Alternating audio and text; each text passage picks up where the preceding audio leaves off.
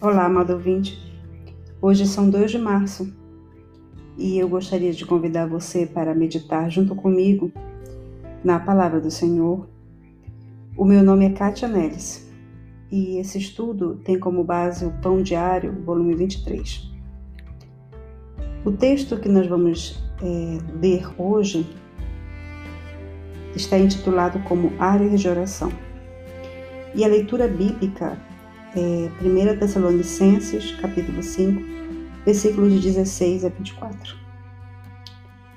Um dos benefícios dos celulares é que agora temos, virtualmente, acesso ilimitado uns aos outros. Resultado: muitas pessoas falam ou digitam no telefone enquanto dirigem, às vezes provocando terríveis acidentes. Para evitar tais desastres, em muitas regiões do mundo é ilegal o uso do celular enquanto se dirige. Em certos países, as placas nas estradas lembram os motoristas que há áreas especiais para parar, onde eles podem falar ou digitar no telefone com segurança e à vontade. Se por um lado é uma boa ideia restringir a comunicação por celulares aos motoristas, há outro tipo de comunicação que não tem restrições: a oração. Deus nos convida a falar com Ele quando estamos indo, vindo ou mesmo parados. No Novo Testamento, Paulo aconselha a quem quer se comunicar com Deus: nunca deixem de orar. Ele complementa essa política divina de portas abertas, nos encorajando: estejam sempre alegres. Sejam gratos em todas as circunstâncias. Deus nos chama à alegria e à gratidão.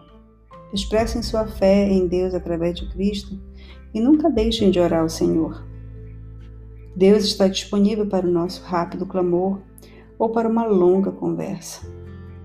Acolhe-nos para ter um relacionamento com Ele, um constante e infindável compartilhar de nossas alegrias e gratidão, necessidades, perguntas e preocupações. Ele está e estamos sempre na área de oração. Vamos orar? Senhor, somos gratos por sabermos que queres nos ouvir. Senhor, eu preciso de Ti hoje. Dá-me acesso ao Teu trono, ó Deus, porque eu sei que Ele sempre está livre. Nos ajuda, Senhor, a orar nos ajuda a entendermos que a oração, uma oração breve ou uma oração longa, é algo que precisamos para nos conectar contigo, ó Deus. Amém.